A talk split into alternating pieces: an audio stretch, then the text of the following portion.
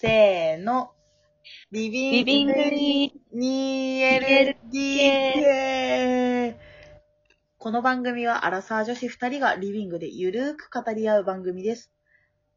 現在、チューハイ2本目、ペンです。えー今、ホワイトサワーを飲んでます。いつそです。ていうかさ、タイトルコールぐなってんじゃん。いや、これはさ、リモートだからしょうがないよ。だって私、あそうあの、あの、リモートで頑張って、その、合わせるように、ちょっと、ラグを考えて言ってみたんだよ。頑張って。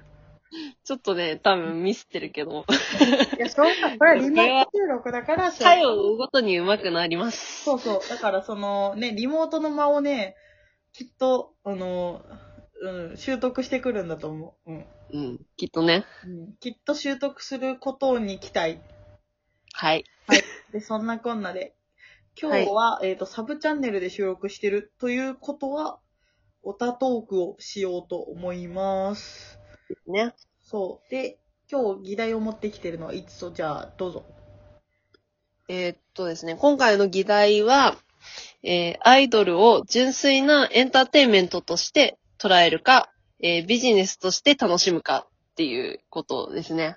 いやー、なんかね、どっちも派だから結構難しいんだけどね。そそう。で、多分あ、素直にね、かっこいいとかだけでうちら見てないから、う、そうなんだよね。もうオタクもう十何年やってると、うん。なんかめんどくさいオタクだよね。だから簡単に言うと、老害化というか、そう。そう。かなと思って、ちょっと、あの、あ、やばいかなって思うこともある、多々。そうそう。で、だんだん発想を向き出すんだよね。あの、普通のオタクじゃいれらいられなくなってくるから、そうそういろいろな楽しみ方を生み出していっちゃうんだよね。なんか、本当は、うん。可愛い、かっこいいだけでオタクするのが一番いいんだと思う。あの、多分、その、ね、向こう側だって、そうやって言ってきてくれるのを狙って、うん。こう、アイドルとかやってるわけ、アイドルとかっていうあたりがもう本当に ダメなんだけど、そうね。アイドルやってるわけだから、うん。そう。多分正解は本当にかっこいい。うん。もうそれだけが全てだと思そう。ね。まあ、どちらかというと、そっちだとエンターテインメントとして捉えてるって感じう。かな。そうそうん。そう。う。それが正解かなとも思うんだけどね。そうそう。どんどんね、長年オタクをやっていくとね、普通のオタクでは飽き足らず、ハスを向いて、ハスにハスにハスを向き出すからね。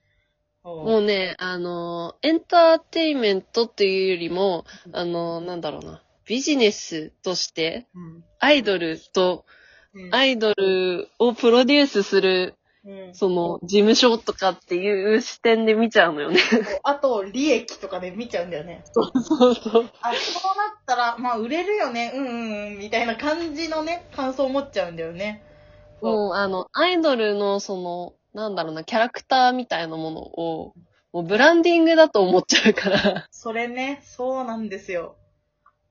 そう、なんか、まあ、今、ブランディングっていうとね、今の私の推しがね、そう。もとペンもとと、イツとの間では、あの、ヨナシロくんのブランディングが面白いっていう、そう、多分、ね、よくするよね。そう。で、これを多分純粋なエンターテインメントとして楽しんでいる人からすると、ちょっとけなしてるように聞こえるのかもしれないんだけど、でも全くもってそういうつもりなくって、そんなことはない。そう、うんなんか、与那城くんのアイドルになるまでの背景自体がちょっと面白いって思ってて、あの、うん。もともとアーティスト志望なのかな？なんかお歌を歌いたい気持ちは多分強かったんだけど、多分、うん。本当にアイドルを一本に目指してたわけではなく、あと、もともと、その、ジャニーズとかって結構若い段階でアイドルになって、で、ね。いろいろ積み重ねていくわけだけど、与那城くんの場合は、と23か。そうだね。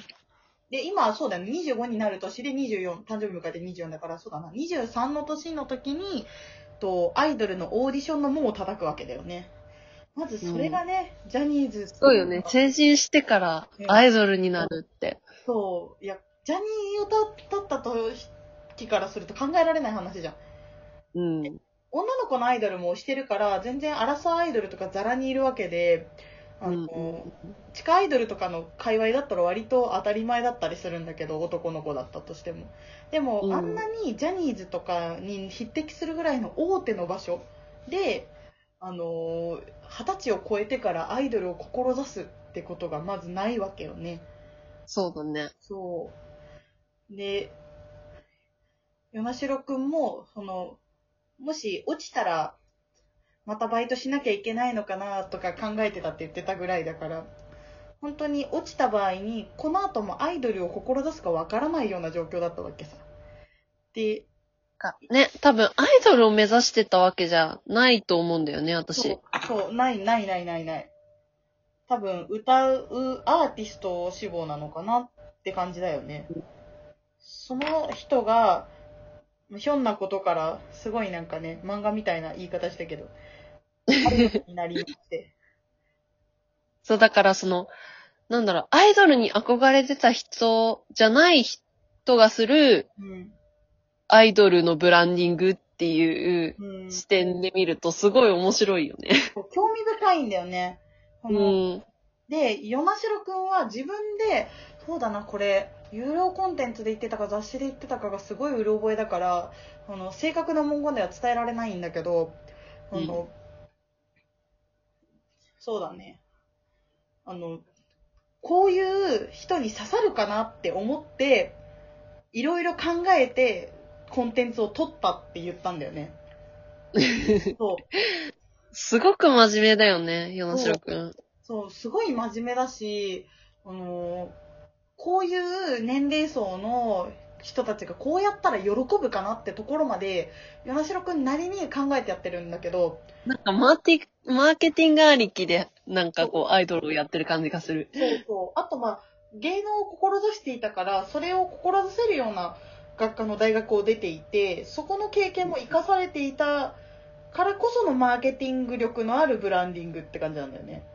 だからなんか運営者側な感じがすごいする。そうそうそうそう。でなんか、マネージャーとかプロデューサーとか、かそっちの視点でたまに物事を話すことがあって、それもなんかアイドルとして、てかアイドル1年目にして、うんそれをやってるのがちょっと他にはないなっていう面白さを感じるんだよね。うん。だしなんかこう、アイドルとか、あの、アイドルオタクじゃない人が、アイドルをこう捉えてるんだなっていうイメージがある。あ、わかるわかる。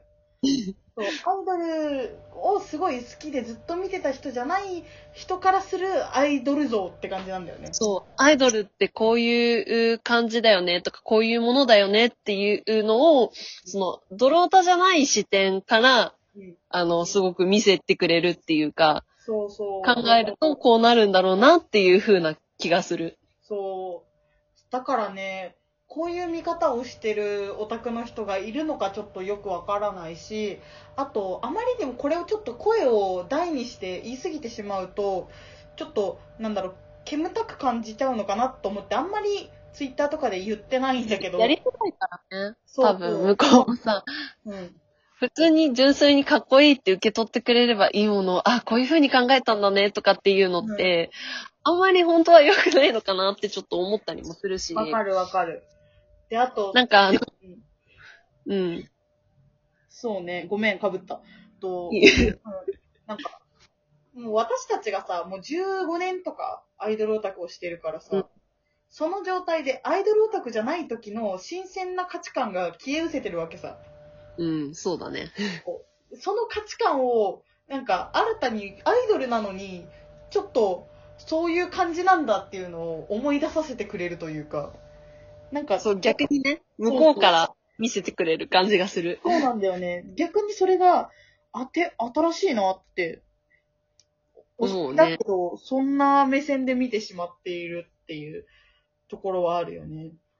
まあるあるこれもエンターテインメントとして捉えてるのかもしれないけど、なんだろう。どうやったら売れるのかなとか、どうやったら、あの、バズるのかなとか、どうやったら刺さるのかなっていう手法を考えてるところを面白いって見てるのはちょっとビジネス的な目線で見てるのかな、もしれないね。アイドルが見せてくれる姿を楽しんでるっていうよりは、なんかこういうことを考えてこれを出してきてるんだなっていうことを汲み取るのが楽しくなってるっていう点で、やっぱりビジネスを楽しんでるうんっていう感じがする。うんそう、だからね、そういう観点からでも、あとは、その、リーダー像としても、ちょっと新しいなって思ってて。そうだね。そう。なんか引っ張っていくというより、まあ、いじられるリーダーは他にもいたかもしれないけど、でも、なんだろう。あの、みんなを温かく包んでるのがすね、すごい伝わるし、そういう雰囲気のリーダーってあんまりいなかったなって思ってて、あと、なんか私の仕事が少しリーダーチックなことをしてるっていうのもあって、うんあこういう風に人を育てるのってありなのかなみたいな、普通に仕事の参考にするっていう目線でも見てしまってるっていう。いや、尊敬できるよね。そうそう。だから、すごい尊敬もできるし、あの、アイドルとしての新しい形を見せてくれる、むなしろくんは、すごい面白い、興味深いアイドルだなと思って、毎日楽しく推しております。すごい、なんか、与那城くんの話をするだけで12分が終わってしまう。そうだね。いや、このね、ビジネスかエンターテインメントかって話をする上で結構、今の推しがね、適任な、そう、話題の中心として適任な人物であったので、これはもう一本取ろそうそうだね。もうこれ結構ひたすら語れる話題にはなるので、あともう30秒切っておりますが、1本目はまあ、そのビジネスとエンターテインメントどっちの目線で見るかっていうのを、例に私の推し、与那城くんを挙げて話してみました。こんな感じで、あう。とじゃあ、10後秒編に続くということで。いきます。じゃあ、一旦、バイバーイ。バイバーイ。